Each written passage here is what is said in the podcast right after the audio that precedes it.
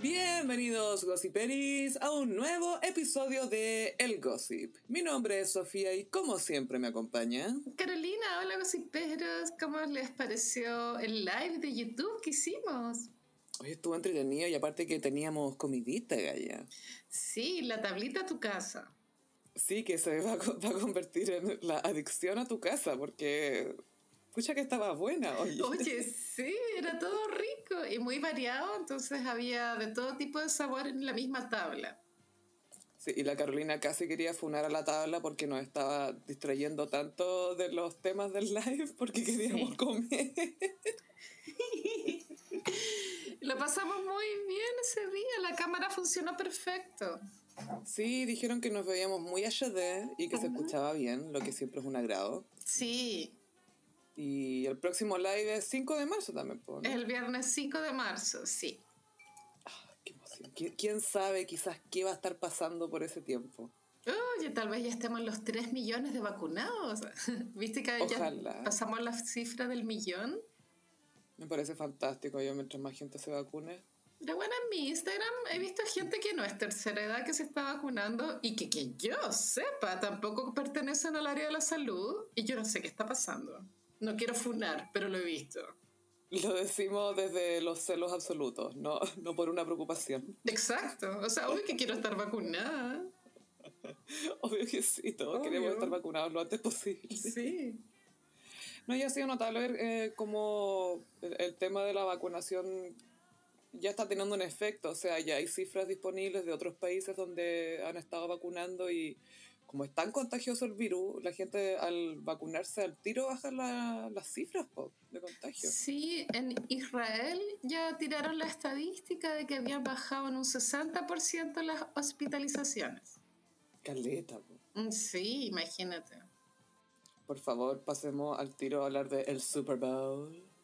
Bueno, Ana, bueno, esto es un evento que siempre se sucede previo al Festival de Viña. Pero este Pero año primero vino no. el Festival de Viña, después el Super Bowl. No, no sé. Y la verdad es que yo no tenía mucha expectativa de lo que nos podía mostrar el weekend, pero sí pensé que iba a ser mejor de lo que fue. Ahora, comparándolo con Justin Timberlake y Maroon 5, que son como los últimos Super Bowl de artista masculino que han habido, creo que estuvo mejor. Estuvo bastante mejor, creo yo. Pero en comparación a Lady Gaga, el año pasado Shakira con J-Lo y etcétera para atrás, no estuvo tan bueno. Es que son tan distintos. Eh, siento que lo del weekend para ser hombre estuvo súper bien. Eso me pasó. Pero amiga, ¿qué onda el, el nulo cambio de vestuario? Es que es su personaje, que literalmente se llama The Character. Yo estoy aburrida de ese personaje. O sea, ¿cómo ese personaje no va a tener otra chaqueta? Gaia, incluso el personaje fue a la Pumanque y no pudo encontrar otra chaqueta, weón. ¿Qué onda esa parte? El meme del Super Bowl fue ese, el weekend perdido en la Pumanque. Obvio que estaba en la Pumanque. Estaba muy en la Aunque escalera. El Parque Arauco también aplica, weón. Porque también es un laberinto culiado. No, pero más en la Pumanque por las luces. Sí. Era muy a Pumanque vibes. Yo tenía la tele prendida desde como las nueve y media, así con el sonido de fondo. Se demoró en empezar, según yo. Y ahora Es que había un partido antes. ¿Por qué? Porque siempre hay un partido antes de esta wea. Y después sigue el partido, ¿Y ya a nadie quién le le importa. importa? Y bueno, se supo que eh, esto yo no, no le veo sentido, que el- Weekend puso de su bolsillo 7 millones de dólares para la producción. ¿Dónde está esa plata? Porque caleta, caleta plata. Yo decía, pero de pronto le pagaron a los bailarines mucha plata. Igual, eh, claro, el cuadro, la composición final sí era bonita. Bueno, es que igual la meritaba por la canción, que era Blinding Lights. Pero sí, habían bastantes bailarines, yo creo que 200. Y y uso este recurso que usan los hombres, que como no tienen bailarines, usan a hueones que están vestidos como ellos. O tú- Claro. Me acuerdo que Eminem lo hizo para los MTV cuando cantó Slim Shady. I'm the Sí. real Slim Shady. todo el rato esa es la referencia. Sí, te juro que sí. Aparecen los dobles y están todos muy, muy confusos y, están todos y, y el cantante al medio. A mí me decepcionó que no apareciera Maluma. Yo pensé que iba a salir Maluma porque Maluma el, día domingo subió una foto con una pelota de fútbol americano que decía, ah, Super Bowl. Y dije, oh my God. no, no puedo con esto. Te juro que quedé así. Y por culeo no salió. ¿Qué fue eso? Pensaste que se iba a sacar la espina del año pasado porque Former Guaguita Maluma no estuvo el año pasado y era el año que podía estar. Bueno, obvio que pensé eso, ¿cachai? Que sí que no sé qué onda este clickbait. Y lo bueno es que no estuvo Rosalía en Blinding Lights, weona. Es que ahí no eran blinding las lights, pues, en ese, en ese remix, en la más apagada del mundo. Es que si hubiese aparecido para el remix de Blinding Lights, yo creo que se va toda la suya. Es que es demasiado mala esa versión. A mí me gusta la, la Rosalía, pero siento que su estilo de, repente es muy predecible. Siempre se mete en un remix y dice, te llamé toda la noche y no estaba. Y como que dice como weas tristes, pero dichas así muy bla. Y es siempre el mismo estilo. Es como la nueva Pitbull. Sí. Es la Pitbull para los gringos que dice, ah, voy, a, voy a hacer un remix con Rosalía, toda buena onda. Y esa es la canción y es como, ah, ah. Así Tiene una con Travis Scott también. Tiene. ¿Con quién más tiene colaboración? sí, la de con Travis Scott sí la escuchas así me gusta. Pero bueno, Blinding Lights, un desastre. Pero bueno, él. Y, Blinding Lights es una buena canción, pues es un temón. Sí, eso es lo raro, como, cómo se arruinan los remixes a veces. Pero bueno, igual fue bien oscuro el show. Creo que estaba un poquito adaptado al COVID. No había mucha gente en el escenario. Excepto los eh, dobles. Excepto los dobles. Y bueno, creo que cantó todas las canciones que recordamos, no faltó ninguna, pienso. Con los My Name, que no la podéis cantar ahí porque es muy triste. Claro, es muy triste, pero igual cantó la de las 50 sombras de Grey. Es que es el weekend y es dark, tiene que cantarla. Sí, sí, es cierto. Y, pero insisto que el cambio, el, el nuevo cambio de vestuario es muy fome. ¿Y qué onda el exceso de fuego artificial? Basta que lo estaba haciendo para sus otros shows con Blinding Lights, eh, harto fuego artificial, y, pero hay tantas formas de hacer luz que puede ser sin fuego artificial, creo yo. Sí, pero yo siento que Lady Gaga fue mucho más allá. Es que Lady Gaga es performer y siente. Es tan, es tan Aries. Y, y el Weeknd siento que su forma de ser performer es estar jalado. Bueno, ese era el mejor tweet que había, que era... Lejos. este es el medio tiempo de Pepsi, pero todas las canciones hablan de la coca.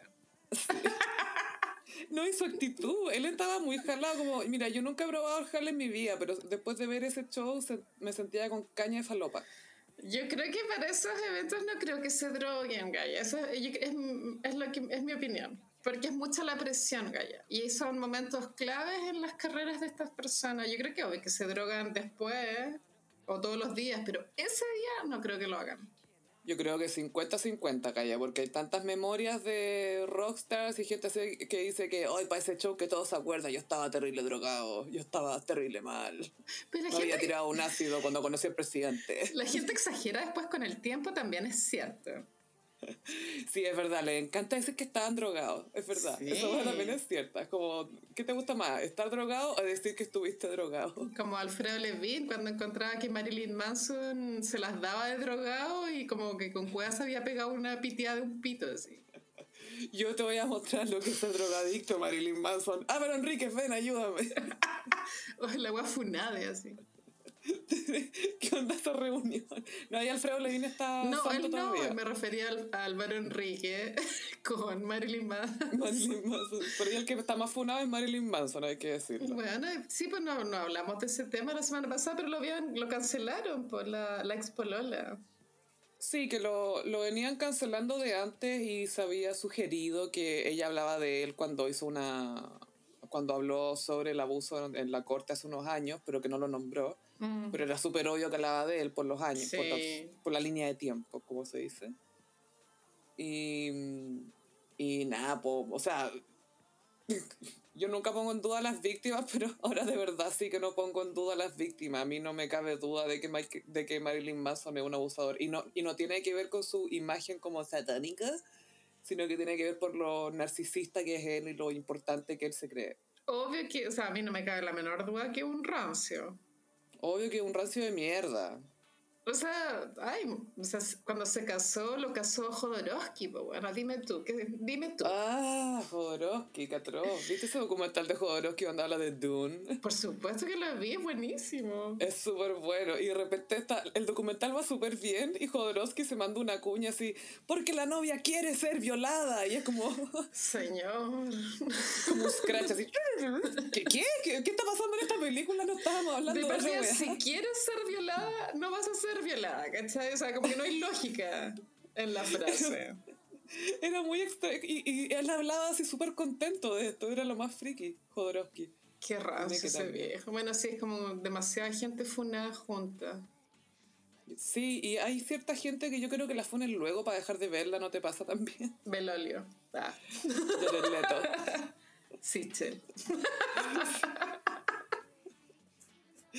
Alguien más de la derecha. ¿Se imaginan que se le viene una funa brígida a Lavín? Oh. Oh, sería la raja, pero no creo. O sea, No. siempre sus problemas van a ser eh, corrupción de plata, como platas para acá, platas para allá. Y eso no tiene mucho castigo en nuestra sociedad. Claramente no, po. Mm, No. Oye, también en el Super Bowl, adivina quiénes fueron vistos ahí. ¿Quién? J-Lo y A-Rod. Es para apagar los rumores de infidelidad. Es que esto es demasiado J-Lo. Es, recién hay rumores de que tu fianza te está poniendo el gorro y la buena, ¿a dónde se va a meter? A donde hay más cámara, al Super Bowl. Ahí se va a meter. Pero eso es para tirarle la meada también, pues amigas, para que todas las otras zorras sepan. Porque las otras imágenes ya sabemos que habían de A-Rod en el Super Bowl hace años. Era de Cameron Díaz dándole popcorn en la boca Sí. a él, ¿te acordás? Qué humillante. Pero a la J-Lo, estos rumores de A-Rod, yo creo que le dan lo mismo. Mira, pensemos que esta es una mujer que estuvo comprometida con Ben Affleck. O sea, esta mujer Sí. ya lo vivió todo. Ya lo vio todo. Y no sé si te acordáis, pero ellos cuando estaban comprometidos, a Ben Affleck lo pillaron en un eh, puticlub, en un strip club. ¿Sabes que no En me un acuerdo? en Canadá. Pero lo encuentro terrible, ¿en serio? Sí, y la J-Lo se demoró como cuatro meses en patearlo. Como Claro. ni siquiera lo pateó al tiro, fue como, no, filo, ya, vamos, chao. No, ya, después te pateo. Después lo pateó. No tengo, no tiempo ahora. Sí, ahora no puedo, estoy grabando Lato Costa Thing, no sé qué cuestión. Pobre J-Lo le han sido muy infiel. Sí, no sé, yo soy tan de la teoría de que la- las mujeres que son como performance, performers a ese nivel, como J-Lo, Ariana Grande o, u otras actrices, o actrices quizás, deberían tener parejas de hueones que están piolas estando en segundo lugar, ¿cachai? Que no Sí. es tema para ellos. Sí, con un contrato de por medio. Para que, no, pa' que no hueveen. Sí, como ya ahí tení, para que te compres tus cosas y tonteras. Claro, tu PlayStation. Anda, anda arreglar el modem, yo sé que eso te gusta. Obvio. Como lo que tiene Oprah. ¿Oprah tiene un pololo? Sí, pues Stedman, que es un gallo que hace charlas de, no sé, cualquier weá, es como profesor, no sé qué chucha. Y se dedica a hacer conferencias y vive su vida y sabe que la Oprah es Oprah y que él no es Oprah y que no va a ser Oprah también. Y punto. Y punto. Y, y la Oprah no está ni ahí con casarse. Y funciona perfecto. Es como la jueza con este argentino que hace asado. Me encanta. Ella es jueza, abogada, estrella de la tele y él hace asados. Y, y perfecto. Y cada uno es lo suyo y nadie ya. se compleja. Y funciona. Y punto. Y perfecto, pero no, po, pero J lo tiene que estar con A-Rod que quiere ser estrella también. po. Ay, puta J-Lo. Ojalá que no se vuelva a casar. Yo creo que eso ya está, está finiquitado, amiga. No creo que suceda. Las cartas acá me lo dicen. Estoy con un tarot. Estamos con el tarot gossipero. ¿Sí? Deberíamos hacer un tarot del gossip. J-Lo no se casa con A-Rod. No, no debería. Hoy hablemos de la nueva troll de Instagram que te vino a hacer la pelea. Sí. Lourdes León. Lourdes León, hija de Madonna, no tiene nada mejor que hacer que ser grosera en Instagram. Hija también de Carlos León, el epítome de donante de esperma. Iconic donante de semen. Él Y él no lo visibilizó, sabía. visibilizó el rol del donante de semen en la sociedad. 100%, porque y él fue como el primer pololo instructor de yoga, no sé qué cuestión era en su momento. Que Madonna igual pionera en eso. 100% pionera en comerse el instructor de yoga. Antes las señoras yo creo que lo hacían piola y la No, Madonna no, y- me voy a reproducir con el weón. Claro, embarazarte un buen rico nomás y filo, ¿cachai? Como Sí. pico. Gaia, y paréntesis, Carlos León, ha envejecido tan bien ese señor, la otra vez lo googleé. Los genes. Se nota que siguió haciendo yoga. Ujú. Y además tiene pinta un poco de rockero, pero rockero cool, no, ro- no rockero rancio, Claro. así, dúchate, sino que tiene estilo. Y Lourdes es, es muy mezcla, como tiene los colores de él, pero tiene la cara parecida a Madonna. Muy parecida, y, y- súper mezcla los dos, encuentro, Sí. porque Carlos León tiene la cara larga Ujú. y la Lourdes es como la cara de la Madonna, pero más alargada, así, y, y tiene los ojos muy lindos. Lola. Y Lola entró a Instagram hace relativamente poco. Seguramente antes estaba, pero media incógnita. Ahora entró con todo. Sí, antes tenía, yo creo, Instagram secreto. Sí. Y ahora llegó, y pucha que llegó, porque toda la gente que le deja comentarios, ay, deberías cantar como tu mamá. Lourdes responde, tu mamá debería comer pico. Voy a cantar en tu funeral. Si fuera a cantar en tu funeral, maraca culiada. No de nada. es muy así la huevona. Igual, Me no demasiada sé. risa. Tiene como 24, bueno, igual ya está grande para estar haciendo eso. Claro, no es como de 15, ¿cachai? Es como una niña terrible. Debe ser insoportable esta pendeja, weón. Obvio que sí. Bueno, y el niño Rocco, weón. A Rocco también es insufrible. Va encima es inglés. eh, O sea, weón. Porque Lourdes es cubana, ¿cachai? O sea, es, es cubana italiana. Pero el otro es inglés. Pero el otro es inglés, po, weón. ¡Qué paja! No, Weón, qué no. paja Rocco, weón. Como que encuentro que es un tan fome. La otra vez lo paparacieron saliendo del mar en la playa. Sí, y es como un señor. un señor. Pero tiene. Tiene 20. Pero es un señor. Le faltaba como esa boina para salir del mar. Y una pipa. Hello. Es cierto que me- es muy gentleman. Sí, ya se ve como Colin Firth en, en el diario de Bridget Jones, así. Y tiene como 20. Tiene 20 recién cumplido. Pero es un señor, es un señor que va camino a, a pagar la patente. Ay, no. que se toma un café en el Oxxo. Sí, en el Otso. Y le gusta capuchino vainilla porque se sintió aventurero ese día. Ay, sí, pero sí, bueno, Madonna debe ser una mamá cariñosa igual, pero muy, me imagino, mucha libertad. Hay poca- pocas reglas, me, me imagino, no sé.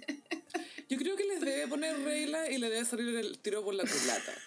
Claramente. El, el karma, karma que le llaman. O sea, imagínate ser Madonna y después tener una hija adolescente, weón. Me muero. Ay, Lourdes. Me interno, imagínate. No, y Lourdes, Lola fue a, a- estudió baile, eso es lo que sabemos. Ya. Y artes escénicas y esas cosas.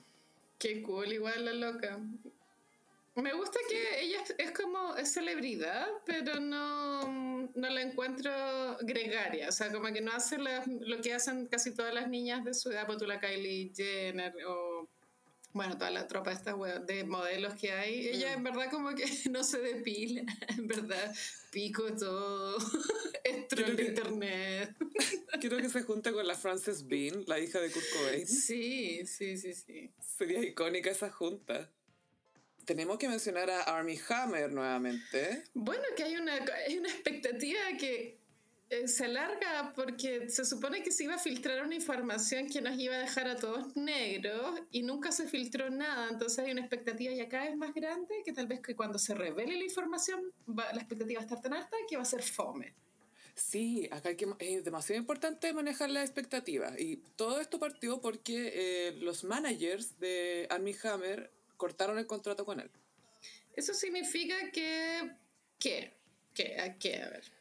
Acá significa varias cosas. Uno, es súper probable que venga algo, tampoco es bueno asumir que es algo súper fuerte solo porque lo votaron los managers, porque hay que considerar que Armie Hammer no es un talento que le signifique mucha plata a las agencias, porque no tiene una franquicia, no es un superhéroe, no tiene trilogías de no sé qué weá, ¿cachai? Es un, weón blanco que está ahí. Reemplazable.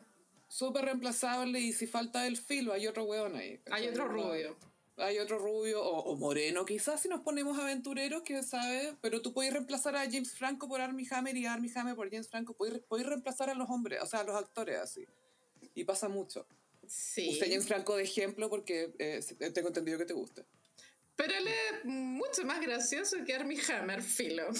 Sí, lo es. De hecho, lo es. Pineapple Express, bueno. Pero bueno, hay una y, hubo un creepypasta esta semana de que Armie Hammer había asesinado a unas personas. Y pues se, desmintió. Y que sí que ya la expectativa se fue a la chucha. Que si cuando nos revelen la verdad, que de pronto la verdad es como Armie Hammer atropelló un perrito, va a ser como... Eh, eh. Yo creo que lo más probable, se supone que esto va a salir en el LA Times. Eh, lo más probable es que sean eh, testimonios de mujeres.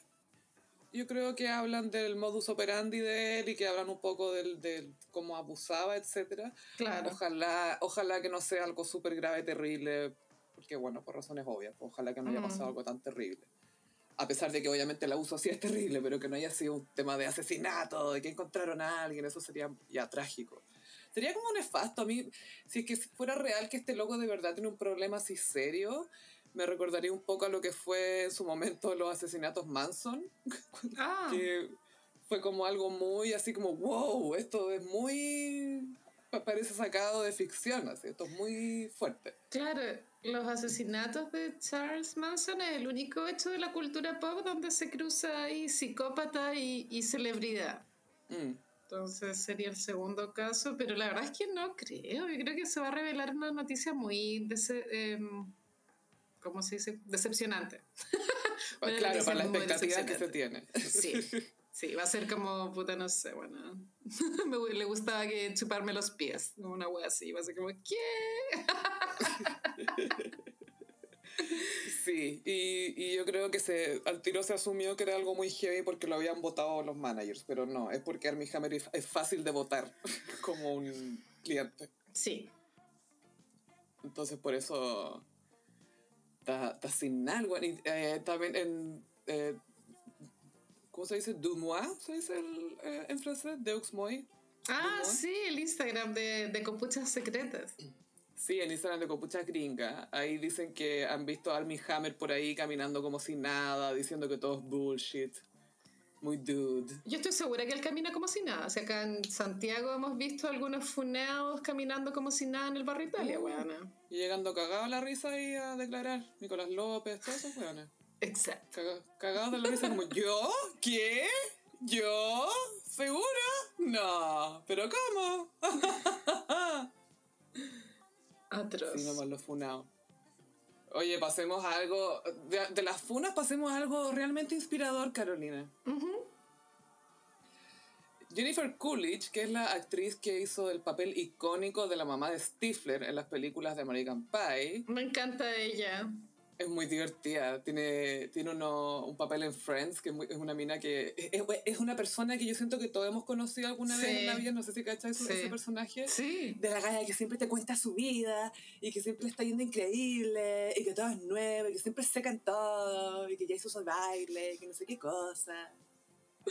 Sí, era como una amiga antigua de Mónica, ¿o no? Y de Phoebe, que alguna vez, no sé si fue que vivieron juntas, pero era amiga y después volvió y volvió con un acento inglés. Sí. Era muy chistosa. Amo esa actriz. Bueno, y también fue, la mamá de Stifler es, icónico. Y también sale legalmente rubia, es a la que le enseñan el bend and snap. La que hace las uñas. Sí, la manicurista. Ella dijo que se había ido de vacaciones hace unos años y que conoció a unos chiquillos que le gustaron y que para salir con los dos se inventó una hermana gemela. Y de esta manera pudo salir con dos personas al mismo tiempo. Es demasiado buena idea. Es brillante. ¿Cómo no se me ocurrió nunca? Porque no, técnicamente no es poliamor. Y como que las dos personalidades tienen otros closets, ¿cachai? Y, y, sí, obvio que sí, tienen, se visten distinto, perfume distinto. Sí, obvio que perfume distinto. El champú, el champú porque de ahí también sale aroma. Reacciones distintas, una es alérgica, la otra no. Encuentro muy entretenido inventarte una gemela. O sea, igual encuentro entretenido tener una gemela de verdad, debe ser muy entretenido. Yo, yo tendría una que como una versión sería extranjera y la otra sería local, para distinguirlas más, ¿cachai? Para yo distinguirlas más. no, yo inventaría la otra como abogada. Te veo demasiado con los lentes, arreglados de lentes así. Full abogada. Hablemos de esto ahora. Hablemos de esto ahora, Jorge Andrés. Objeción. Eh, esa trama estaría buena en Sex and the City. Sí, la Carrie, como siempre está aburrida. Se podría inventar una gemela. I couldn't help but wonder. Bueno, va a ser tan cringe el regreso de Sex and the City, pero estoy lista. Estoy lista. sería bacán que fuera un sliding doors, como sliding doors, y que se muestre cómo hubiera sido la vida de ellas si es que hubieran hecho una cosa distinta. ¿Te cachai? Oh, toda una temporada Sliding Doors, donde Charlotte es lesbiana. otra temporada eh, se les aparece un, un extraterrestre, ponte tú. Así como rompiendo toda la lógica de la, de la serie, ¿cachai? Hoy sería acuático. Ay. Oh, y por eso Don Draper. Todo estará bien. Todo estará bien. O Carrie viaja en el tiempo, a los años 60 y conoce a Don Draper. ¿Por qué no me pesca? No entiendo por qué no me pesca. Don Draper estaría chato con Carrie. No, me encontraría cantadora. Sería agotadora para él. Ni siquiera se hubiese acostado con Carrie. Don Draper no lo hubiese tolerado. La Joan le hubiera tirado una mirada a Carrie como que, ay, que eres cute, le hubiera dicho.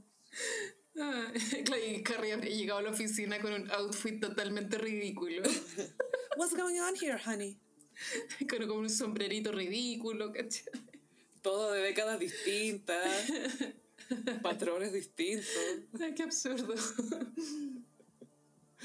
Ay, bueno, obvio que estoy viendo Mad Men de nuevo, la Carolina lo sabe, los pero también. Qué Ay, tan buena, tan buena, tan chistosa. Una gran serie. Vamos a tener que hacer otro icónico. Se viene. Llevamos como ocho, pero Se viene esa parte. Este va a ser enfocado en zapatos. Todo con distintos focos. pero da para mucho, donde cada personaje es un mundo. Sí. Oye, hablemos del mural de Mon Laferte. Mon Laferte se demoró harto en hacerlo porque venía tuiteando hace rato que estaba en Valparaíso. Y el, el mural eh, creo que calza perfecto con la estética de Valparaíso. Eh, no hay Capturó. paleta de colores, como todos los colores juntos, pico. Es como es el modo. Ella tiene este estilo de pintar similar al que tiene Conia Churra, que para mí está más cerca de la ilustración que de la pintura como tal, pero eso, bueno, es súper discutible. Y mm, esta temática de mujeres desnudas, como con pelos, o, o que se les ve la vulva, yo encuentro, no sé, creo que está ya medio obsoleto, es mi, es mi pensar, ¿cachai? y fue criticado por la derecha por, por simplemente ser un mural, ¿no? Como, ¿por qué esto está acá? Y es como, ¿cuál es el problema? Donde Valparaíso siempre ha sido feo. Como que igual calza, calza perfecto. Creo que la, razón por la que fue criticado es porque hacemos la ferte y porque muestra un cuerpo desnudo de una mujer y porque es la derecha y por eso. O sea, eh, siento que no tiene mucho análisis. Me acuerdo que cuando la salida del Metro Bellas Artes pusieron un mural de Agatha Ruiz de la Prada, ¿te acuerdas de esa weá? Sí. Igual como que hubo, un cringe colectivo, como, ¿por qué está acá? y no sé, ¿a ti qué te pareció el, mural de Mon Laferte? A mí me pasó eso que lo encontré muy valpo, como una, y, y tenéis razón en eso, que está, e, es súper cercano más a ilustración que tal vez a, pintura en sí, pero al final lo que te quiere mostrar es, es una imagen, po, y no sé, para mí ver, em, a mí me ha pasado ahora último que me gusta mucho poder disponer de herramientas como Instagram o lo que sea para que te permiten ver desnudos femeninos desde el punto de la mujer, desde el punto de vista de la mujer. Que es tan distinto, porque al final casi todo el arte al que hemos estado expuestos ha sido masculino, ¿cachai? Desde el punto de vista masculino. Entonces, siempre para mí es un gusto ver una mujer en pelota pintada por una mujer. Claro. Igual es para mí es distinto. Es, meritorio hacer un mural porque componer en grandes dimensiones igual es complejo, como las proporciones, ¿cachai? Es peludo. Y era como una casa la cuestión, ¿no? Porque no tenía como marco, como era, era, difícil componer, sí, no era llegar, no era llegar a pintar. No, entonces por ese lado bien, y, y, lo otro también que pasa es que cuando tú haces cosas a gran escala es mucho más fácil llamar la atención. Pero tú, si esa mm. misma ilustración tú lo hubieses visto en un cuadro, como de, en una tela de 20 por 20, habría sido como, yeah, ¿cachai? Pero también el tamaño es el que le da valor, ¿cachai? Pero en verdad, ponerse a reclamar porque alguien hace un mural, weona, no. o sea, como que aunque sea feo, da lo mismo. Pero al final son unos pagos porque le dieron más atención al, al mural, po. Sí, igual es como la eterna discusión, es como quién decide lo que es arte, ¿cachai? Porque eh, cuando Banksy hace graffiti en, en, Europa, no los borran, pues, los dejan, porque le da valor a la ciudad y eso atrae plata para el turismo, etcétera. Pero ¿quién, ¿quién decide? Porque en esos casos decide como el alcalde y obviamente, en general, los políticos no son personas preparadas para para decidir esas cosas. Aquí no, al menos. Y claro, también pasa, bueno, con el graffiti, los tags que son horribles, que también todos decimos que porque existen, pero nunca está claro quién decide lo que, lo que se puede borrar del espacio público y lo que merece ser conservado. Y... A mí el hecho de que Claro, de que algunos generen tanta conversación como pueda tú, que lo hagamos la Ferte, le da un valor distinto a esta cuestión, pues, ¿cachai? Sí, de pronto trae turismo y eso siempre es plata y eso está bien. Obvio, porque imagínate, no sé, pues, Neruda, que tampoco era pintor, que supiéramos, eh, imagínate si él hubiera hecho un mural, lo habrían dejado. Sí, lo habrían dejado al toque porque, ay, sí, que él, que no, y se nota acá, que se nota que caminaba por la playa y que, oh, oh, y le habrían encontrado, pero puras gracias a la cuestión, ¿cachai? En la dictadura borraron un, un mural de Nemesio Antunes, no sé si hay cachado esa historia. No, cuenta. No, o sea, como que tampoco había criterio en la dictadura de, de lo que era arte o no, o, lo que era arte político. No había criterio, punto. Digamos criterio no había. Y, también hace no mucho, que haya como en el año 2013, en la calle Las Tarrias había un mural muy chori del mismo artista de murales que, que tiene un mural en el muro de Berlín. Mm. Y nada, pues como que vendieron el edificio, lo demolieron para hacer un hotel y chao, lo Y nadie salvó el muro. nadie salvó la weá. Y, y, era súper valiosa la weá, anda heavy. es que son muy chilenos, que no se aprecia, no se entiende lo que es cultura. Es complicado. Eh, a mí tú no, no, me molesta, no entiendo por qué se están metiendo los partidos políticos a hablar con una cantante pintó un mural, ¿qué importa? Es muy que importa, weón, la cagó. Como, ¿de verdad? Ahora en pandemia, todas estas cosas, ¿te, importa que la Mon Laferte haya pintado un mural? Es una falta de respeto. Y Mon Laferte, así como que de un tiempo a esta parte, tiene una actitud así como, como que de mujer cansada, como cansada, así como, ah, ah viene a pintar, como si fuera vieja, como, ¿por qué?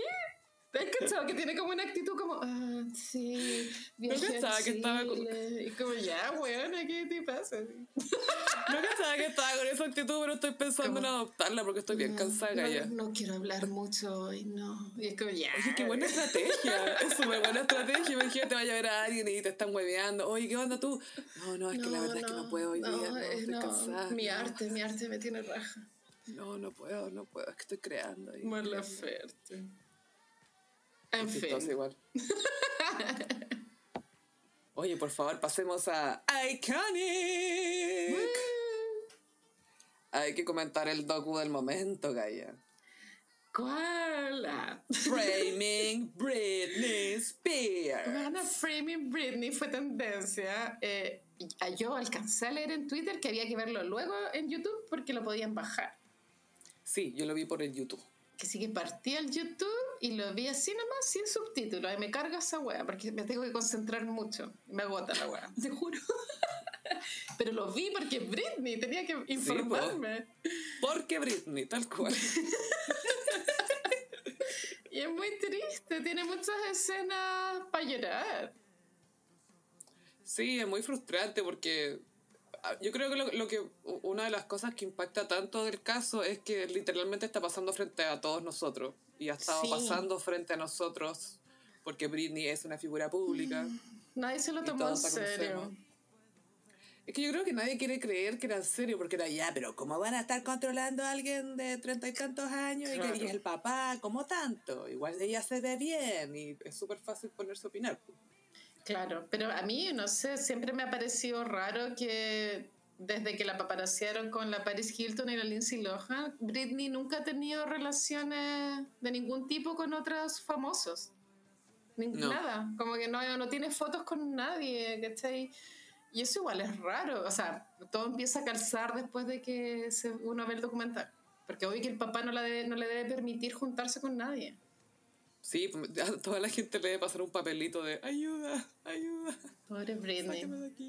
Y tenía registros súper buenos de cuando ella era pequeña y era una mm, estrella infantil. Igual los papás eran de estos papás que la llevaron a casting porque notaron que tenía un talento especial y mostraron un video donde ella era, tenía como 7 años y estaba en la tele y había un animador, ¿te cachaste esa weá? Y era un viejo animador, como, no sé, 60 años. Y el, y el viejo le, dice, como, ¿pololearías conmigo? Weón. Dice, ¿tenéis pololo? Ah, y yo, y yo, era... Oh, y eso es, una, eso es otra cosa que hace el documental, que te muestra el tipo de preguntas que reciben las artistas mujeres o las famosas mujeres. Mm.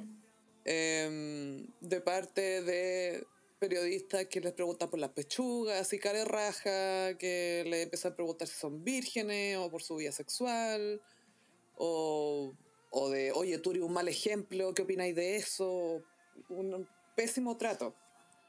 Sí, y bueno, es difícil reaccionar cuando uno le dicen una pesadez, ¿cachai? Sobre todo si hay cámara, entonces y tenéis que ser polite porque estáis vendiendo algo y tenéis que ser la chica buena onda. Porque Britney nunca perdía la calma, Britney siempre estaba controlada, mm. era, era como sonriente, era perfectita.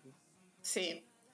Y fue, bueno, su vida fue mucho para ella, porque hay otros artistas que también les toca vivir cosas tormentosas, pero tienen la mente más fuerte, por así decirlo. O sea, mm. como no les afecta tanto. Pero Britney no pudo, no pudo con tanto, fue demasiado. No, y más que eso fue lo que vino después, porque ya todos podemos tener un breakdown, ¿cachai? Mm. Pero la gracia es que después te podí, podía empezar de nuevo. Sí. A tu manera y no sé, po, armando las cosas distintas si querí. Pero acá Britney tuvo su breakdown y tomaron control de su vida, po. Sí, se daba a entender que el chantaje había ido por parte de los hijos si ella mm. no firmaba el acuerdo, parece que no iba a poder ver a los hijos. No sé qué tan real puede hacer eso como efectivamente. No sé qué tanto te, le pueden quitar los hijos a una mamá, pero bueno. En el caso de Britney y la custodia de sus hijos, el 70% de la custodia la tiene Kevin y el resto del 30% la tiene Britney. Pobre Britney. Pero claro, cuando ella porque empezó a tener este comportamiento errático y ya no soportaba a los paparazzi, fue demasiado para ella. Y en ese, en el divorcio, ahí ella es cuando cede los derechos de, de, su propia vida al papá, en ese momento caótico. Ay, sí, que fue heavy. Ahí el viejo se aprovechó del pánico, porque no, no era para tanto, pues bueno.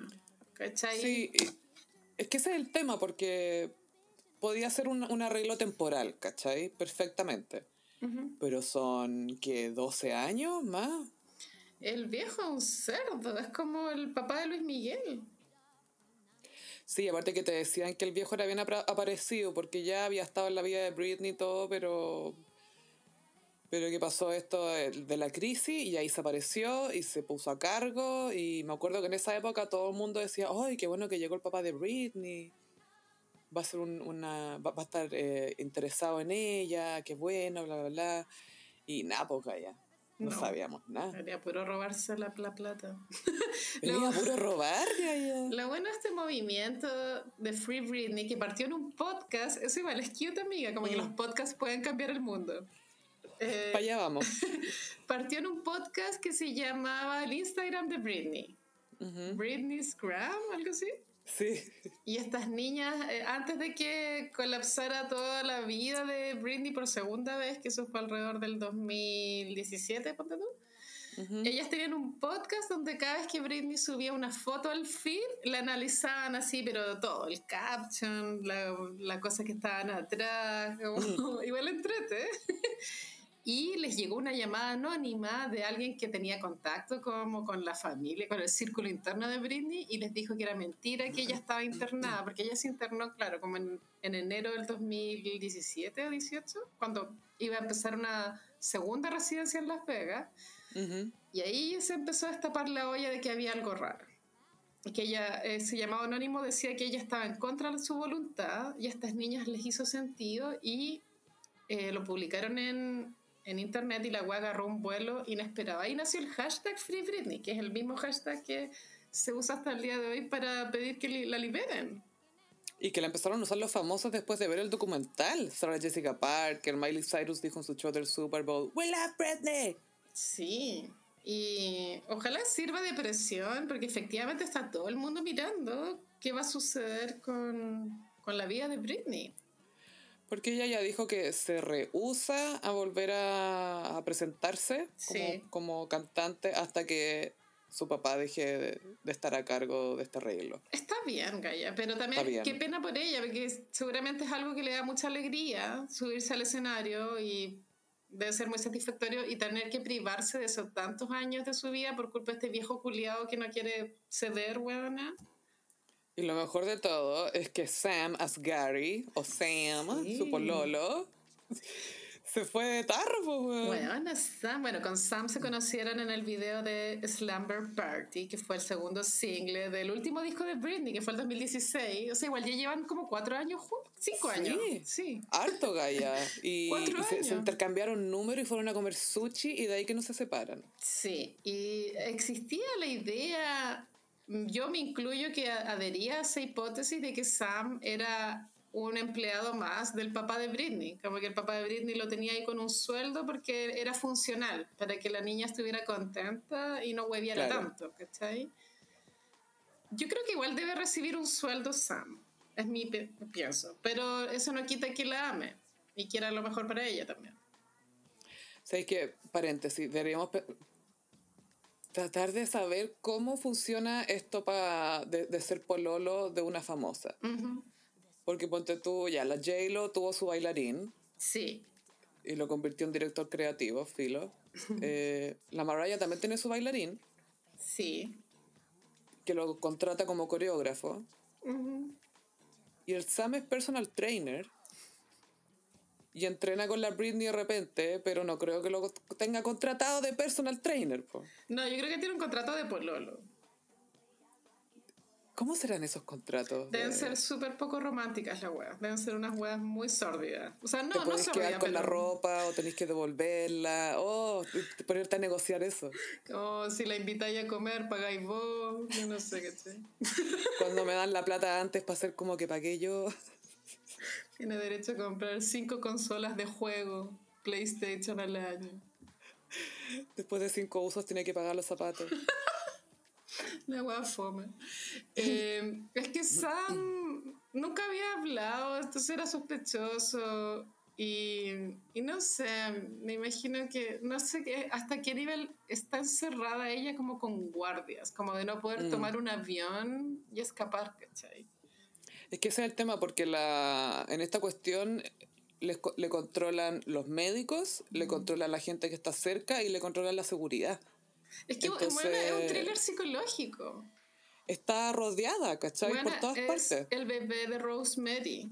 Ay, pobre. ¿Cachai? Que ese personaje de la mía Farrow estaba rodeada de puros hueones que estaban coludidos puro satánico, literalmente satánico.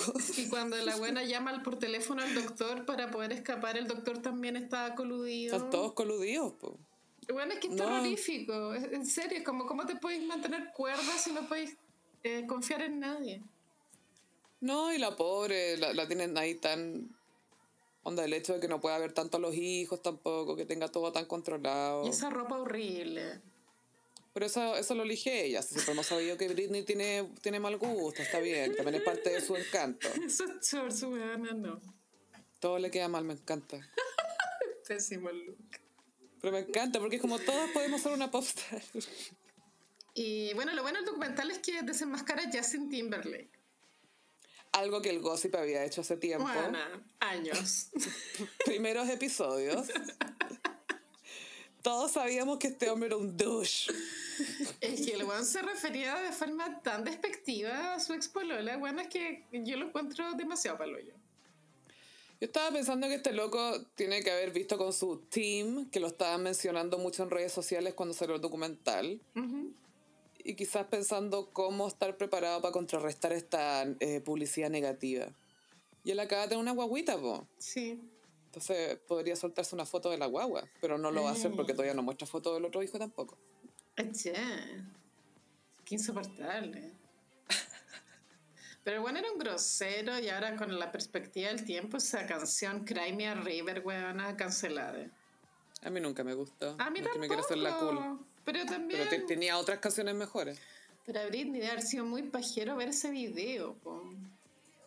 Y que él le haya mentido, porque él le dijo a ella, oye, contraté una mina que se parece un poco a ti, ojalá no te moleste. Y ella, no, no importa. Y después ve el video y era todo el video de la mina. po. Y era igual. Era igual, era igual. La capturó. El que hizo la cargada de vestuario en ese video, Oscar. ¿Por qué no le dieron un Oscar a la que hizo vestuario en Cry Me a River? Pobre Britney. Y bueno, su colapso mental, el del 2007, fue porque se estaba separando del, del marido y tenía dos guaguas. Y los paparazzi no la dejaban en paz. Y dicen que puede haber tenido depresión postparto también, que de más que sí, Gaia, más, si fue mamá, sí. tuvo tenían como un año de diferencia las guaguitas. Sí. Y lo, lo más paradójico es que después de ese periodo horrible, ya por contrato tuvo que sacar el Blackout, el, el disco. Sí. Y todos- bueno, ya todo el mundo lo sabe, pero es de los mejores discos de, de la música pop en la historia. Ever. entero bueno. Y tuvo esa presentación en los premios MTV el 2007, sí. Que se, 2008-2007 por ahí. que se nota que la buena está así muy hasta el pico haciéndolo por el contrato nomás. Porque la obligaron. Sí, yo me acuerdo que vino a Chile después de su colapso y en el concierto no estaba con ganas, estaba obligada, se notaba. Se notaba. O sea, es muy el Crystal con su papá, así. Como que Britney muy me duele la guatita, así. Sí, como, "Weón, por favor, déjame tranquila, tengo casi 40 años, así, déjame en paz. Viejo culiao, weón, es mal. Bueno, Ay, por favor, ne- necesito del documental mencionar también a, a la, a Felicia, que es la, la ex asistente de mm, Britney, muy tierna.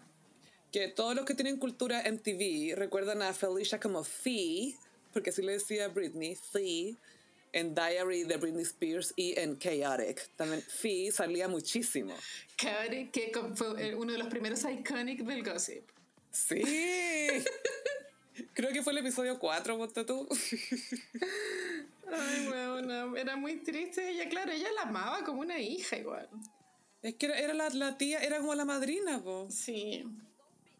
Pobre Britney, bueno, es que se juro que esto es una película de terror. Y es tan público, es heavy. Ojalá, bueno, como decían en el documental, ojalá ella algún día pueda contar su historia. Sería buenísimo. Sí. Sería como, eh, this is a story about a girl named Britney. Ellen Money. Y Cristina, como no entendiendo por qué, no puede ser relevante, sí. ¿Dónde estoy yo? ¿Dónde estoy yo aquí? Cristina que iba a sacar un disco en español este año y la Selena Gómez se la adelantó porque ya sacó un disco en español. Ay, que la Cristina Aguilera es pava, porque su, el público latino de Cristina Aguilera es súper leal. Hay, hay como un público semi-boomer que se mete a Facebook que es muy leal a Cristina Aguilera. Pero me acuerdo de ti, weona, temazo. Calla. Y se me desgarra la alma. Weona. Mi mundo trizas. Nobody wants to be lonely. O esa no, no. precious, slipped away. Pero esa no hay en español. que- No importa. Cantémosla igual. Sí. Why did you make me love you? Why? Why? No. no. Temazo. Like a broken arrow.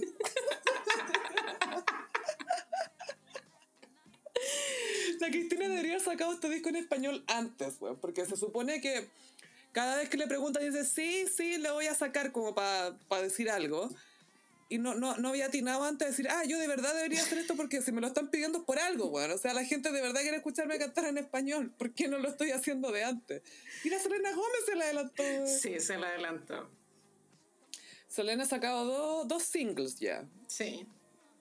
Baila conmigo, se llama el segundo. Baila conmigo tiene una vibra muy Bad Bunny a mi parecer, pero debe ser por el productor, yo creo. Debe ser el mismo. Sí, me, me dio un poquito el ataque sonara tan parecido a, a lo otro, a otras cosas. Sí, es música tendencia, pero sabes que igual hubiese sido. Es que eso me gusta de Selena Gómez, que no es. Como que no es eh, facilista, porque igual. A ver. A ver, hablemoslo en serio. Hay mucha sensualidad y erotismo y pornografía en los videos hoy en día de las mujeres cantantes. Y ella nunca, o sea, hace de un tiempo a esta parte ya como que no, no, ¿por qué? ¿Cachai? Como que sus videos no tienen, ella no se muestra como símbolo sexual, ¿cachai? Como que piola. Co- Con Cueva en Hands to Myself, pero eso es sobre masturbación, pues entonces Sí, tiene sí. que mostrar como sensualidad, pero no es así, "Ugh, vístase, mijita. Claro, no, no, no es así, no es como la Kylie Jenner. Ay, mijita, póngase algo, le da dar frío. Kylie Jenner es muy así como, ya, por favor, vístase. Weón, Kylie, Kylie Jenner es el epítome de mijita, bríguese, porque siempre en pelota. Se le va a quebrar la espalda. Sí, viste que como que posa siempre con el poto muy para afuera. como, oh, es como un signo de interrogación, pero para el otro lado es muy raro. Ay, la guapa Pues sí, pero por favor, si le comentan algo a Kylie Jenner, que sea mijita, bríguese, por favor. Mijita, abríguese. Siempre está caliente con todo, Kylie Jenner, que agote. Yo la encuentro agotadora. Sí, demasiado, de- demasiado todo, todo demasiado intenso. Ujú. Oye, ¿qué más te quería comentar del, live, del, del documental? Bueno, ya, Ah, lo, ya lo bajaron de YouTube hasta, a esta altura. Pues vaya. Sí, pues o sea, era, iba a durar poquito, porque lo, lo hizo Hulu con New York Times. Bueno, eso también, que, tenga, que lo haya hecho New York Times, le da un peso diferente al documental. Absolutamente, y ade- además algo que hace, que es bien notable, y la razón por la que metimos esto a Iconic, es que valida un movimiento que comenzó en internet, básicamente a partir de algo de un podcast. En un podcast, sí. Sí, así que eh, no, por favor, si pillan el documental, véanlo. Es triste, no es una cuestión que lo van a ver y "Ay, van a poner Britney para bailar, o sea, No, quizás para subirse no al sé, ánimo. a mí pero- igual me dio pena. Bueno, se momentos triste. muy tristes, muy tristes. Y, y, y- siendo mujer hay partes que te dan rabia también, obviamente, ver cómo la tratan, las preguntas que le hacen. Otro. Eh, Y Gaia, este sexismo era aceptado hace nada. No, hace nada. Pero yo creo que también se ensañaron con Britney, porque la Cristina era igual de maraca, weón, y nadie le decía nada. En ese, Igual le decía, como, ¿Sí? porque está como, sí, la huevía, cuando sacó lo de Dirty, Sí, aunque quizás era más de alegar que de recibir. Era como, yo sé que me van a decir no sé qué cosa, así que me voy a poner lo que yo quiera porque yo female y la cuestión y bla, bla, bla, bla, bla. Y era como, bueno, nadie está hablando contigo. ¿sí? Señora, esto es un Señora. ok, Martín. Señora, esto es un concierto de Britney. por favor. Muy así. No, pero está notable el, el, el documental, sobre todo por eso de que es heavy porque la, gente de repente quiere decir, quiere pensar que internet tal vez no es tan relevante como el mundo real, pero hay que aceptar que estamos viviendo en dos partes. Estamos Bueno, viviendo no. en el mundo real El y estamos viviendo en internet. Es el mundo real. Claro, entonces que estén pasando estas cosas como este documental que es del New York Times, ¿cachai? Que obviamente se entiende que es una, una fuente confiable, ojalá. Eh, Sí, obvio que le da credibilidad que lo haya, que haya, que lo haya financiado el New York Times, pues vaya, diferente que lo hubiese hecho, no sé, pues bueno, Netflix por sí solo. Yo creo que es mucho mm. más importante que, que haya tenido ese respaldo periodístico. Y las fuentes estaban súper buenas. Contactaron a mucha gente que estuvo en momentos claves, como el, el, paparazzi de cuando le rompió el, vidrio con el paraguas. Mm. Y el bueno igual era como, como no, no, mucho me da culpa, era como, puta, si igual éramos amigos. Claro, y juraban que eran amigos, eso era lo más fuerte de ver todos estos gallos que decían, bueno, ella tenía buena onda con nosotros. Y era como, esa mina no estaba ni ahí con tenerte al frente. Claro, porque eh, a diferencia de lo que pasaba en Chile en la época de la farándula, los rostrillos de farándula eran tan sin talento que dependían de la farándula para existir y viceversa, ¿cachai?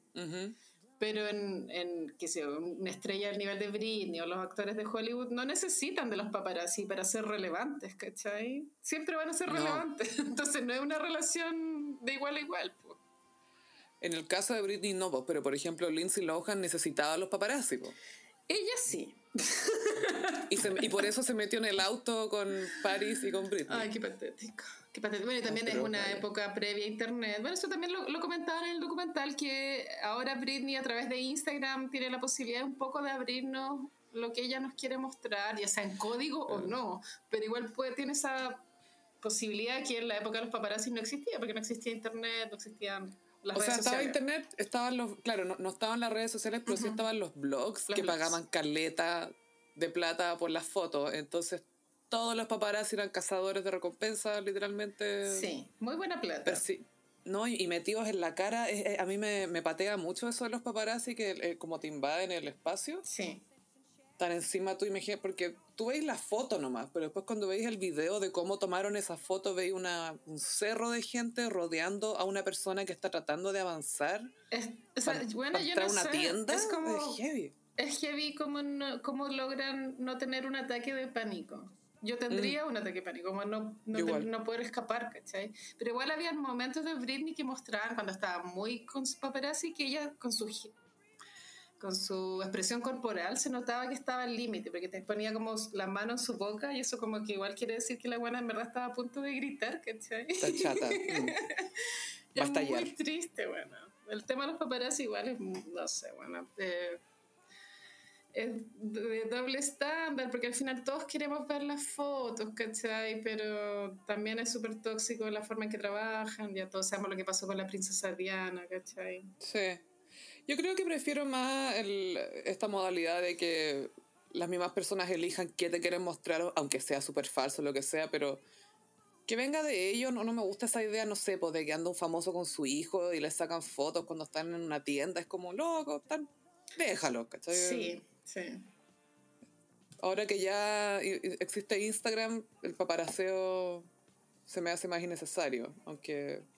claro, para, los que no tienen Instagram obviamente va a ser necesario. desde las redes sociales ahora los paparazzis se, acuerdan, como que los famosos los llaman para que los saquen fotos, ya no es en la persecución que había antes. No, ahora, hola, voy a estar donde siempre, te espero. A no ser de que haya una polémica en desarrollo, ahí sí que se ponen en acción, ¿cachai? Pero así como en el día a día, no. Pero es súper difícil que los paparazzi lleguen a algo. A no ser que sea una pelea que lleve mucho rato. Pero han habido aciertos de paparazzi brigio. Un día podríamos hacer un, iconic de eso, como de aciertos de paparazzi. Nacionales e internacionales. Obvio, Cecilia Blanco. Exactamente. Eso y el, el blockbuster. Sí, de Kenita y, Marcelo Ríos. Sí, y un paparazzi, una vez que le hicieron a Alexis Sánchez, que pasó muy como colado, que estaba como con un amigo en un aeropuerto. Ah, también. con un amigo. sí, Catro, no desclosetemos a Alexis aún. Esperemos no, estar más curados. No todavía. cuando, cuando ya estemos cancelados y funadas, hagámosla ahí para que no nos puedan refunar ni, ni recancelar. Guarden la funa, gossiperos. Todavía no. Todavía no. Por ahora pasamos a. Mmm, como los signos del zodiaco. Ah, mi traje los signos del zodiaco como eh, boy bands. ¡Me encanta! Ahora con Aries. En Aries elegí One Direction. Solo una dirección. Adelante. Esta es la última. Ah, no, no es la última. Pero de las últimas grandes boy bands que han habido. Anglo, sí. Eh, casi todos se hicieron famosos después. Todo, no, todo, sí. Mira, más que todos se hicieron famosos, todos sacaron discos Sí, después, eso digamos eso. Sí, lo, lo intentaron. Todos han sido solistas, pero los que mejor les ha ido es Harry Styles. Yo creo que el que más va a brillar a largo plazo es Harry Styles.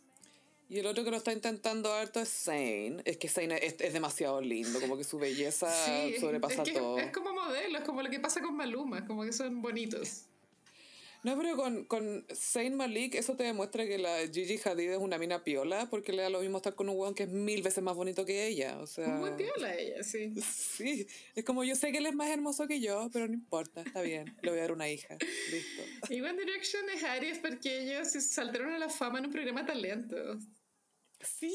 Y eso es muy como que fueron a probar suerte con todo. Y llegaron muy lejos, bueno, muy lejos. Yo no sé si les hicieron el casting ahí o si llegaron juntos de antes, yo creo que ahí los juntaron. No cacho la verdad cómo era la dinámica de ese programa. Pero... Pero, claramente sacaron harto talento, porque para que los cinco hayan sacado discos solistas, Sí, mal palo yo. Y ahora vamos con Tauro. Tauro NSYNC. NSYNC igual era el hermano pobre de los Backstreet, hay que decirlo. O sea, en teoría, pero en números estaba súper bien, en Sync rompió algunos, varios récords. De más. Pero el problema creo de NSYNC es que no todos los participantes eh, brillaban de igual forma. Justin Timberlake igual se robaba un poco la película y este otro que era el Mino, ¿cómo se llamaba? Se. Jay-Z. Jay-Z era el Mino. Mi- minazo. Y que cantaba mejor, y el que mejor cantaba. Minazo ese weón. Y Sí, eran conocidos por las coreografías súper cronometradas. Sí, el- la gran especialidad, o sea, obviamente tenían hits, pero eh, se preocupaban mucho de las presentaciones Sí. y Y las uno de ellos salió del closet hace ya muchos años. Eso fue como eh, un plot twist para una boy band que no ha habido. Como No había público, ¿no? Po? Lance Bass. y él después quería ir al espacio, muy fome. Y había otro que después salió en, una de mis películas favoritas que deberíamos comentar en este podcast, que ¿Mi es gran casamiento griego? Mi Gran Boda Griega. ¡Ay, me encanta! Joy Fatone. Amo esa película. Sí, porque Joey es uno de los primos, Sí, pues como de los primos machistas, bueno, que eran todos machistas los hombres de, de esa película. los griegos. Ahora vamos con Géminis. En Géminis elegí Five. Tengo el cassette ahí, amiga. Bueno, a mí me encantaba Five. Eh, Tenía que tener Ay, tenía mucho tema. Baby, when the lights go out. Y había un integrante que era como rapero, como más grande, así. Jay. J. Y encuentro que Five es Géminis porque igual es una banda que literal la hicieron para trolear a los Backstreet y a los NSYNC. O sea, que... Y a los Westlife, a todos son locos, así como troleamos a todo el mundo. Porque no había un objetivo real de lograrlo, pero... Pero tenían los medios hits, onda Everybody Get Up. Fue muy blondie. pero When the Lights Go Out, temazo. Sí.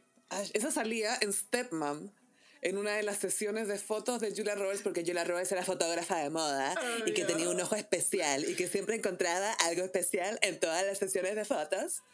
En una de las sesiones se escuchaba Baby, when the lights go out.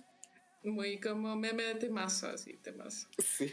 Y ahora... Sube- subiendo el volumen, Y la calle gritando, sí, claro. llorando así. ¡ah!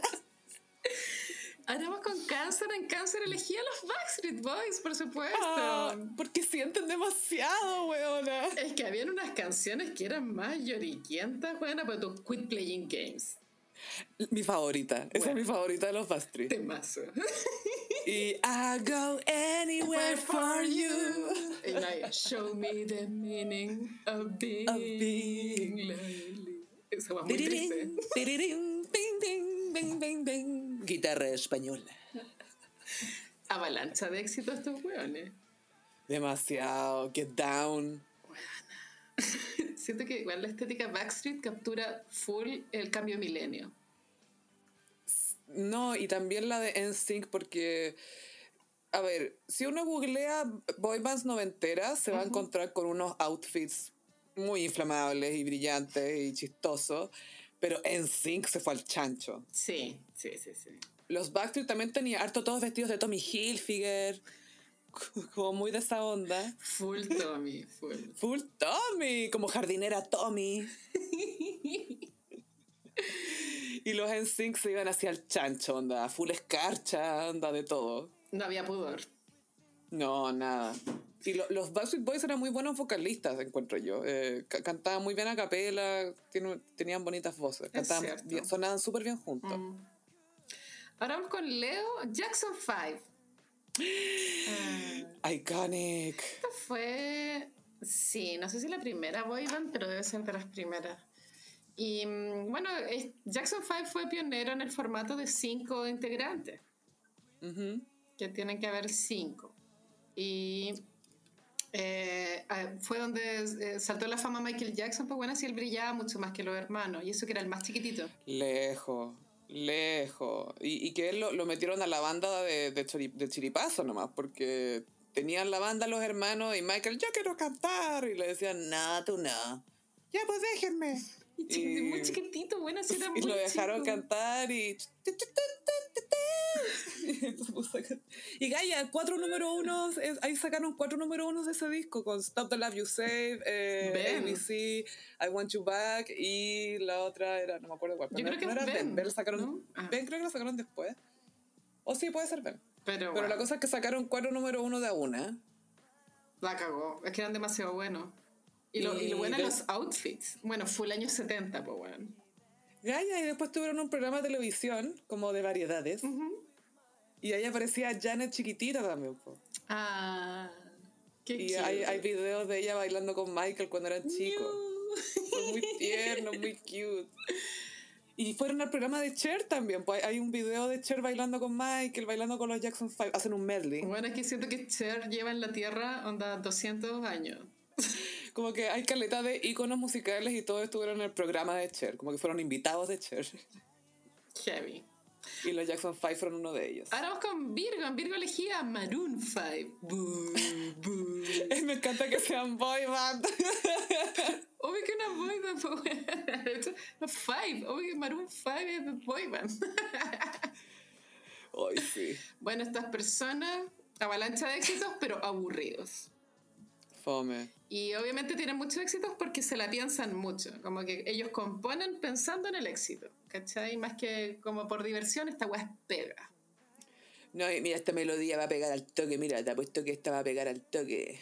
Y así sacan Y- Girl Like You, Moves Like Jagger, Oh. todas esas weas. Bueno, así que mi Moves Like Jagger nunca me gustó. Cuando estaba de moda no me gustaba. A mí tampoco. Me tenía Encuentro que tiene como cosas buenas, pero me molesta mucho la voz de Adam Levine. Atroz. Y bueno, este señor sigue siendo funado en Instagram por, por el pueblo chileno. Me encanta. no debe cachar nada.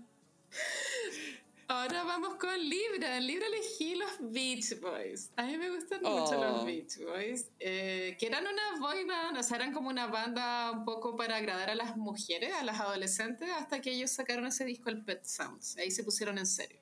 Pero antes del Ahora Pet fue como en serio la wea. Sí, ahí ya de verdad. Pero antes del Pet Sounds eran una banda pop para que las niñas bailaran. Wouldn't it be nice? Esa canción es buena. Tiene caleta de éxito los Beach Boys. Tienen mucha y, y, y suena muy distinta. Claro, de- experimentaron un poco de todo, pero igual son canciones que dan ganas de cantarla. Y siento Sí. que eso es lo que hace una buena boy band o girl band, como canciones que te den ganas de, de cantar, de bailar. Y capturaban la esencia de la playa de California. El surf. El surf, sí. Ahora vamos con Escorpión. En Escorpión elegí a los Jonas Brothers. es que, ¿Por qué? Es que, sé que eh, encuentro que ellos son muy como de, de película porno gay. Como que son... ¿Cierto? Como esos cuerpos que tienen, cómo se arreglan. Me da risa porque dicen que The Gays en internet dicen que cada vez que Kevin Jonas, no, que el Nick Jonas, que es el que está casado con la Priyanka Chopra, Ujú. Que cada vez que él va a sacar material nuevo empieza, a- empieza a publicar fotos como medias homoeróticas para tentar a The Gays. Obvio que hacen eso, muy escorpión. Obvio que sí. Nick ahí tentando a The Gays. Y tienen cuerazo los tres, pues son como full gym. Mm, más el Nick que los... Hay uno que está casado y que vive en Jersey. Así que ese... O sea, que está Ah, casado el hace tiempo y mayor, vive en Jersey. El mayor, Kevin. aburrido. Sí. Eh, pero sabéis que he visto entrevistas de esos tres cabros y son bien simpáticos, me caen bien. Son buenos para el sí. Son como, claro, son. eh, creo que les hace bien estar en un grupo con sus hermanos, que en el Sí. fondo es como, bueno, no te creáis lo máximo, yo sé quién eres, Yo, claro. eh, te he visto en la peor, te he humillado, me he sentado en tu cara, ¿cachai? No, no te hagáis el bacán porque te voy a bajar al toque. Y siento que eso les ayuda a mantenerse humble. Es cierto. Ahora vamos con Sagitario, Estéreo 3. Oh. Atrévete a aceptarlo. Esta wea igual fue un momento en la cultura chilena. Es que Gaia Coco Stambuk es un creador de éxitos. Estéreo 3, weón, y como que ni siquiera eran minos. Eran como, no sé, unos weones. Ay, había uno que era como Mino, el, el con El, rasta. el de Rasta era el mejor, sí. Pero el que cantaba Gianfranco. no estaba mino, weona, no. Ya, pero era los 90 y era Mino porque era rubio. Acordémonos de esa regla. Pero, atrévete a aceptarlo, excelente canción. Diles la verdad, no me pidas más. Me encantaba. Temazo. Y, y me da risa porque Coco Stampo, que igual estaba experimentando con el, el autotune y cosas así. Ujú, Sí. Entonces de repente las canciones eran como ¿Qué? Tenían unos efectos muy raros. Quiero puro como dejar de grabar el podcast para irme a escuchar Estéreo 3. En el estacionamiento del Parque Arauco. Oh, yeah. ¡Atrévete a aceptarlo! Una canción sobre una Sugar Mami, no Sí, Cougar, Sugar sí, Mami. Sí, que adelantado su época. Demasiado adelantado. Ahora vamos con Capricornio, elegí a los Beatles. Pura pega, harta pega, harto Y componer. como que sabéis que los Beatles como que son fundaron el canon de la música pop, pero sabéis que no estuvieron activos tanto tiempo, buenas, creo Poco que tiempo, como 10 años, weón. máximo 10 años y weón, la cantidad de música que hicieron, basta. No, y lo distinta, porque podrían haber sacado el mismo disco 20 veces, ¿cachai? Sí, Pero experimentaron, trataban de hacer cosas nuevas, supieron. Era, eh, imagínate tener eh, a Paul McCartney y John Lennon en el mismo grupo componiendo. Bueno, también George Harrison. Es demasiado paloyo la combinación que, que se dio entre esas personas, pero sí, onda, en 10 años cambiaron toda la, la música pop para siempre. Y full boy band porque todos cantaban, o sea, tocaban instrumentos, pero todos cantaban. Y yo veo que, no- que, las, que ahora nuestras mamás boomers en esa época, obvio que elegían a uno y era su favorito. po. El Paul, el George. A mi mamá le gustaba George. A Marge Simpson le gustaba Ringo, ¿te acuerdas? Es muy tierno. Ringo eso. era especial, como que si tú eras especial te gustaba Sí. Ringo. Era, como- era como el Howie. El Howie D. Full Howie. Full Howie D, pero de los Beatles. Ya en Acuario elegía BTS. ¡Ay, me encantan! Van a tener MTV Unplugged, Me Gaia. muera. Bueno, BTS Ahora. es como que igual rompió varios esquemas. El primero es que son nueve. Bueno, Siete. son siete. Ah, como los Siete. S Club 7. Sí, tal cual. Es claro. Y es primera vez que una boy band fuera de Estados Unidos o Inglaterra eh, llega tan lejos. O sea, con tanta fanaticada en todo el mundo. Ni menudo, Gaia. No, no, ni menudo. Y en un idioma que no es habitual como el coreano, que ahora cantan en inglés, pero al principio no. Sí. Es que eso es lo más notable, pues que hayan logrado hacer el crossover aún. Pero también es un, es un tiempo en que la gente puede buscar el significado de las letras en internet. Entonces es distinto a como hubiera sido, no sé, por los 90 sin internet. Claro. Y ¿Cachai? mm, Pero las fans, eso te demuestra que las fans son busquillas, po. Pasa también que por la barrera del idioma, lo- los grupos coreanos y por lo tanto BTS, que es como el más icónico, en los videoclips ponen. La estética está infinitamente más trabajada, entonces es, visualmente es mucho más atractivo verlo. Y ahí hay, mu- Sí. hay también, aparte que tú no entendí el idioma, pero hay mucha información visual con la que tú puedes entender un poco de qué trata la canción. Y, y- y llevaron los videoclips a, a un siguiente nivel, bueno, porque ahora los artistas gringos, por ejemplo, Lady Gaga, bueno, qué sé yo, eh, han tenido que mejorar las paletas Step de up the colores. game. Sí, pues, bueno, como que la weá se puso muy brígida desde que llegó BTS, weón. La cosa se puso BTS. Y para terminar, Pisces, Westlife, eh, ¿te acordás? Sí, me acuerdo. Todo rubio. Uptown Girl era la gran canción de Westlife. Que era cover más. Es un cover de Billy Joel, pero era una banda como que no le hacía mal a nadie. Hay unas que yo no cachaba cuáles eran de Westlife y cuáles eran de otra más que había. La 98 Degrees. No, esa, es la de- esa era, la, era gringa, pero había otra que era británica, si no me equivoco. Bueno, filo. Pero O-Town. Westlife tenían... Ah, bueno, también no olvidemos eh, Take That. Take That se me olvidó para este horóscopo. Obvio que lo hubiesen puesto. Whatever I said, whatever I did, I didn't mean it. I just want you. Buena. Esa canción, Back for Good, le vuela la raja a carreras enteras. Carreras en todo en sync. Toda la carrera de Justin Timberlake, a pesar de que me gusta su segundo disco. Toda la carrera de Justin Timberlake. Toda la existencia de Justin Timberlake la cambiaría por Whatever I said, whatever I did. Es que aparte que salía en la teleserie, pues Gaya, con Guido Becchiola. Y el videoclip en blanco y negro bajo la lluvia. Ay, y Robbie Williams tenía como 12 años, pues, era tan chico. Y terminamos hablando de esta canción para cerrar el horóscopo. Sí, es que pucha, cómo no. Sí, más adelante hacemos una de, de grupos de mujeres. Ay, sí, porque te pucha que hay material también, hay de todo. Hace poco se murió una de las Supremes, Ah, bueno, que ya están viejuji, ¿vale? Las Supremes, ¿no? Diana Ross, que para el, último cumpleaños público tenía la Beyoncé cantándole feliz cumpleaños. Bueno, Diana Ross, yo creo que ya está vacunada, ¿eh? Pero ya está en edad de estar vacunada. 100%. Diana Ross eh, es otra diva Aries, así que se acerca su cumpleaños. Bueno, en Aries vamos a tener que hacer una especial de Iconic Divas Aries. Ay, sí, porque Sí, son caleta. demasiadas. No, pues, sí. como que el mundo ya no aguanta una más. Bueno, ya en ese caso no voy a dar, no voy a lanzar mi single. Me lo guardaré esta vez, ya que ya son suficientes. Suficiente Diva Aries. Sí, weón, paren- paremos el hueveo. Me voy a restringir. Se chacrió la weá, po. Sí, paren la weá. Lo cagó Aretha Franklin, Mariah Carey, Diana. Ross, Celine Dion, Lady Gaga, Chaka Khan. Paren el hueveo. Y Carol Dance. Y, y Luis Miguel también, que me olvidé. Y Luis, ni la diva más grande de Sí. todas. Yo siempre pienso en, en si Mariah se topa de repente con videos de Luismi como Luismi está ahora. Y piensa, ese pelo, weón. Ese pelo. Ese pelo. Este weón nunca aprendió. Este weón nunca aprendió. Uy, ¿qué pasa eso? No sí, pero queremos invitarlos a que, si quieren, por favor, nos apoyen en Patreon, en patreon.com slash elgossip. Así es. Gracias a ustedes pudimos adquirir la cámara con la cual nos vieron a Full HD. Claro. Y también estamos abiertos si tienen un emprendimiento que quieran promocionarnos, que nos contacten. Sí, avísanos, queremos, queremos en- entrar en business con los gossiperis. Sí. No tenemos muchos seguidores en Instagram, pero tenemos un engagement de miedo. No, en O sea, te morí, es verdad.